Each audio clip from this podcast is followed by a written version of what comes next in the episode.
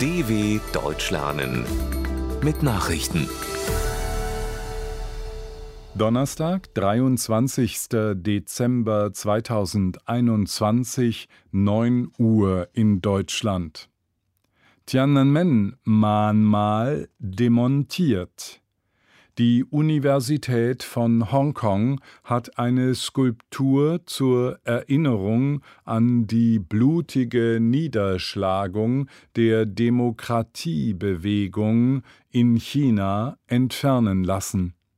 Die acht Meter hohe Säule der Schande des dänischen Künstlers Jens Galschiot wurde in der Nacht zerlegt und abtransportiert. Galschiot will die Hochschule verklagen, weil er die Skulptur als sein Eigentum ansieht. Sie zeigt 50 gequälte Gesichter. Der Führung in Peking war das Kunstwerk für die Massakeropfer auf dem Tiananmen-Platz schon lange ein Dorn im Auge, da jede Erinnerung an den Militäreinsatz von 1989 ausgelöscht werden soll. Belgien einig bei Atomausstieg. Die belgische Regierung hat sich auf eine Stilllegung der sieben Atomreaktoren des Landes bis zum Jahr 2025 verständigt. Investitionen in die Kernkrafttechnologie sollen aber aufrecht erhalten werden, wie die Sender RTBF und VRT berichteten. Dabei gehe es um rund 100 Millionen Euro für Forschungen zu Kleinreaktoren. Die Sieben-Parteien-Koalition in Brüssel hatte wochenlang um das Thema gerungen. Vor allem die belgischen Grünen dringen auf einen raschen Atomausstieg, während die französischsprachigen Liberalen für einen Weiterbetrieb der beiden neuesten Reaktoren eintreten. Übergriffe bei Protesten in Bayern. In München haben am Abend tausende Menschen gegen die Corona-Maßnahmen demonstriert. Sie hatten sich zu sogenannten Spaziergängen versammelt, nachdem zuvor eine Kundgebung in der süddeutschen Metropole offiziell abgesagt worden war. Die Stimmung sei aggressiv gewesen, teilte die Münchener Polizei mit. Teils habe es gewaltsame Auswüchse gegeben. Polizisten und Medienvertreter seien attackiert worden. Wegen der Angriffe kam es zum Einsatz von Pfefferspray und Schlagstöcken durch die Polizei. Insgesamt wurden elf Menschen festgenommen. Genehmigung für Corona-Pille. Die US-Arzneimittelbehörde FDA hat für ein antivirales Medikament des Herstellers Pfizer eine Notfallzulassung erteilt.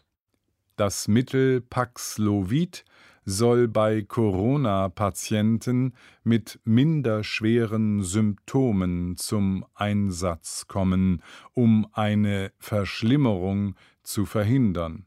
Es ist laut FDA das erste Covid-Mittel in den Vereinigten Staaten, das in Tablettenform eingenommen werden kann. Das Medikament soll verschreibungspflichtig, aber kostenlos erhältlich sein.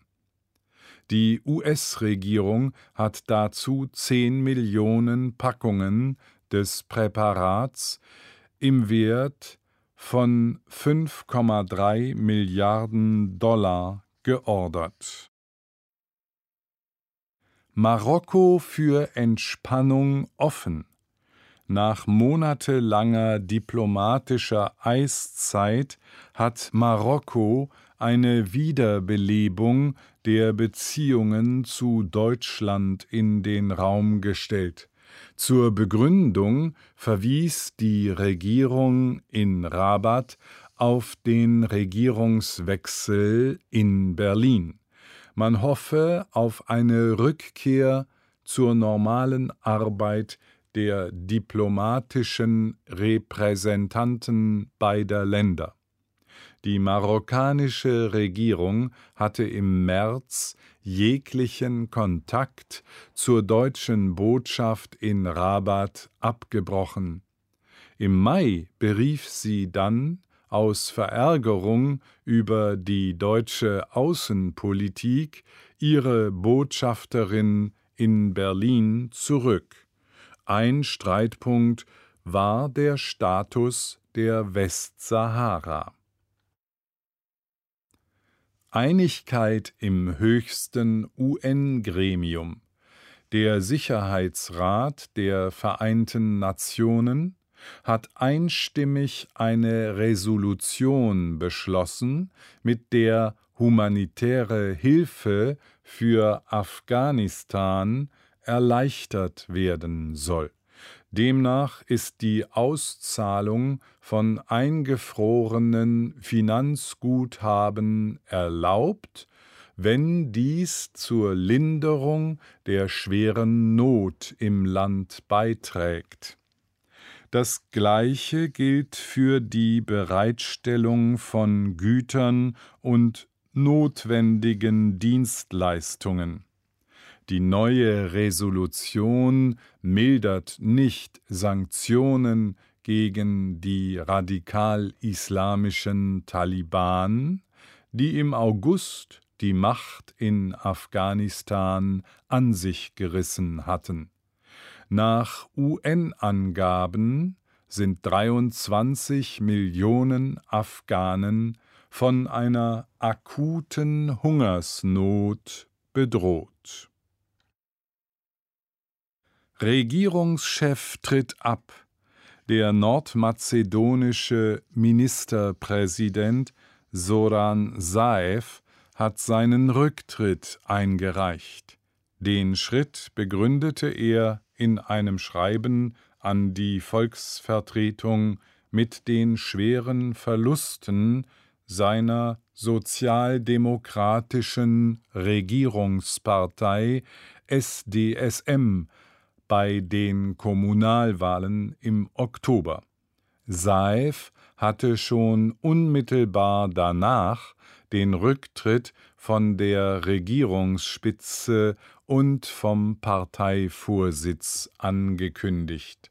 Vor anderthalb Wochen hatte die SDSM den bisherigen Vize-Finanzminister Dimitar Kowaczewski zum Nachfolger Saevs an der Parteispitze gewählt.